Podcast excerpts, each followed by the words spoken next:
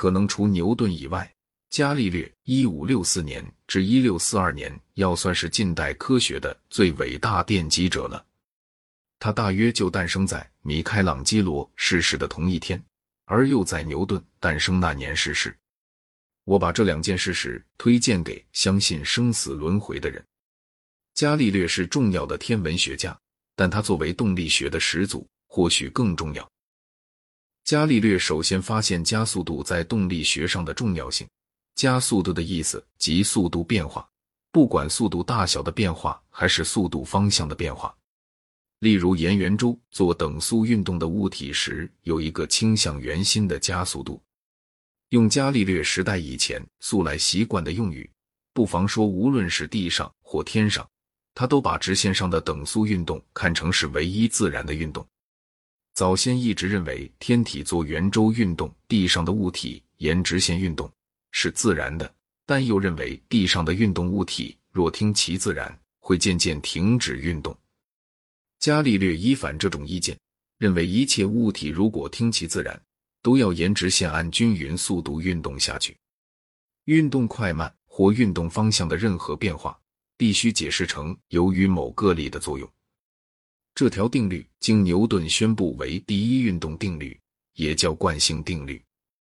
后面我还要再讲到它，但是首先关于伽利略的各种发现的详情必须说一说。伽利略是确立落体定律的第一人。只要有了加速度概念，这定律单纯之至。定律说，物体在自由下落当中，若把空气阻力可能产生的影响除外，它的加速度是始终如一的。进一步讲，一切物体不问轻重大小，这个加速度全相同。直到发明了抽气机后，才可能给这条定律做完全证明。抽气机的发明是大约一六五四年的事，从此以后便能够观察在几乎等于真空的空间里下落的物体，结果发现羽毛和铅落的一样快。伽利略当时所证明的是，大块和小块的同种物质之间没有测量得到的区别。直到他那个时代，向来以为大铅块总比小铅块落得快得多，但是伽利略用实验证明这不合事实。在伽利略的时代，测量技术并不是像后来那样的精密。尽管如此，他仍然得出了真实的落体定律。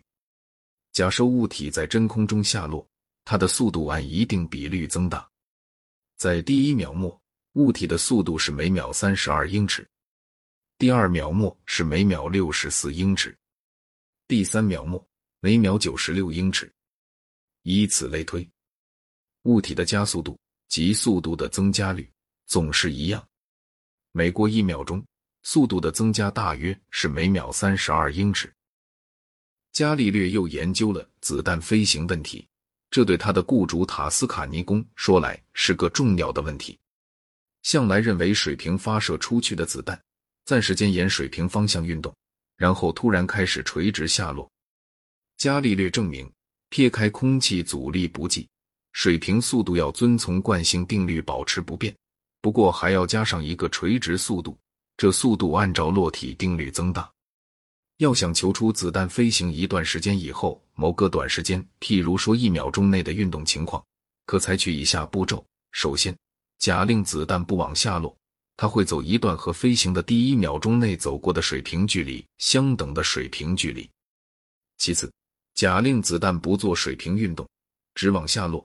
那么它就会按照与飞行开始后的时间成正比的速度垂直降落。事实上，子弹的位置变化正好像子弹先按起始速度水平运动一秒钟，然后再按照与飞行已经历的时间成正比的速度垂直降落一秒钟，那是应有的位置一样。有简单计算知道，结果形成的子弹路径是一条抛物线，把空气阻力的干扰部分除外，这点可由观察证实。以上所讲的是动力学中一条效用极广的原理的一个简单实例。那是这样一条原理，在几个力同时作用的情况下，其效果同假令各力顺次作用相同。它是一个叫做平行四边形律的更普遍的原理的一部分。举例说，假设你在一只进行中的船的甲板上横穿甲板走过，当你走的时候，船已往前进了，所以你对于水来说，你既顺着船运动的方向往前动了，也横过船行的方向动了。你假若想知道对于水面说你到达了什么位置，你可以设想起先在船进行当中你立定不动，然后在一段相等时间内你横着走过船而船不动。同一个原理对于力也适用。这一来便能够求出若干个力的总效果。并且，若发现运动物体所受的几个力的各自的定律，便也可能分析物理现象了。创始这个极有效的方法者是伽利略。在以上所说的话里，我尽量使用接近十七世纪的用语。现代用语在一些重要方面与此不同，但是为说明十七世纪的成就，暂且采用当时的表达方式。惯性定律解开一个在伽利略以前哥白尼体系一直无法解释的哑谜。前面谈过，假如你从塔顶上丢落一块石头，石头落在塔脚下，并不落在塔脚略偏西的地方。然而，如果说地球在旋转着，那么在石头下落当中，它本应该转过一段距离才是。所以不如此。理由就在于石头保持着在丢落以前和地面上其他一切东西共有的那个旋转速度。实际上，假使塔真够高，那就会出现与哥白尼的迪派所推想的恰相反的结果。塔顶因为比塔脚更远离地心，运动的快些，所以石头应该落在塔脚稍偏东的地方。不过，这种效果太小，恐怕测量不到。伽利略热心采纳太阳中心体系，他与开普勒通信，承认他的各种发现。伽利略听到有个荷兰人最近发明了一种望远镜，他自己也支了一架，很快就发现许多重要事情。他发现银河是千千万万颗单个的星级合成的。他观察到金星的周向，这种现象哥白尼原先知道是他的学说的必然推论，但是凭肉眼无法辨识。伽利略发现木星的各个卫星，为对他的雇主表示敬意，他给这些卫星取名梅迪奇家之星。据了解，这些卫星遵守开普勒定律。可是有个难处，向来总是说有五大行星、太阳和月球七个天体，七乃是个神圣数字。安息日不就是第七天吗？过去不是有七只灯台和亚细亚七教会吗？那么还有什么比果然有七个天体会更得当呢？但是假若需天上木星的四个卫星，便凑成十一，一个不带神秘性质的数目。根据这理由，守旧派痛斥望远镜，死不肯通过他看东西，断言望远镜只让人看到幻象。伽利略写信给开普勒，愿他们对这些群蒙的愚蠢能共同大笑一场。从信的其余部分看来，很明白。群蒙就是用强词诡辩的道理，仿佛是魔法咒语，竭力要把木星的卫星咒跑的哲学教授们。大家知道，伽利略先在一六一六年受到异端审判所秘密断罪，后来又在一六三三年被公开断罪。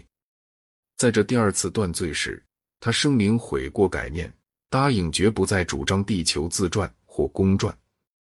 异端审判所如愿以偿结束了意大利的科学，科学在意大利经几个世纪未复活。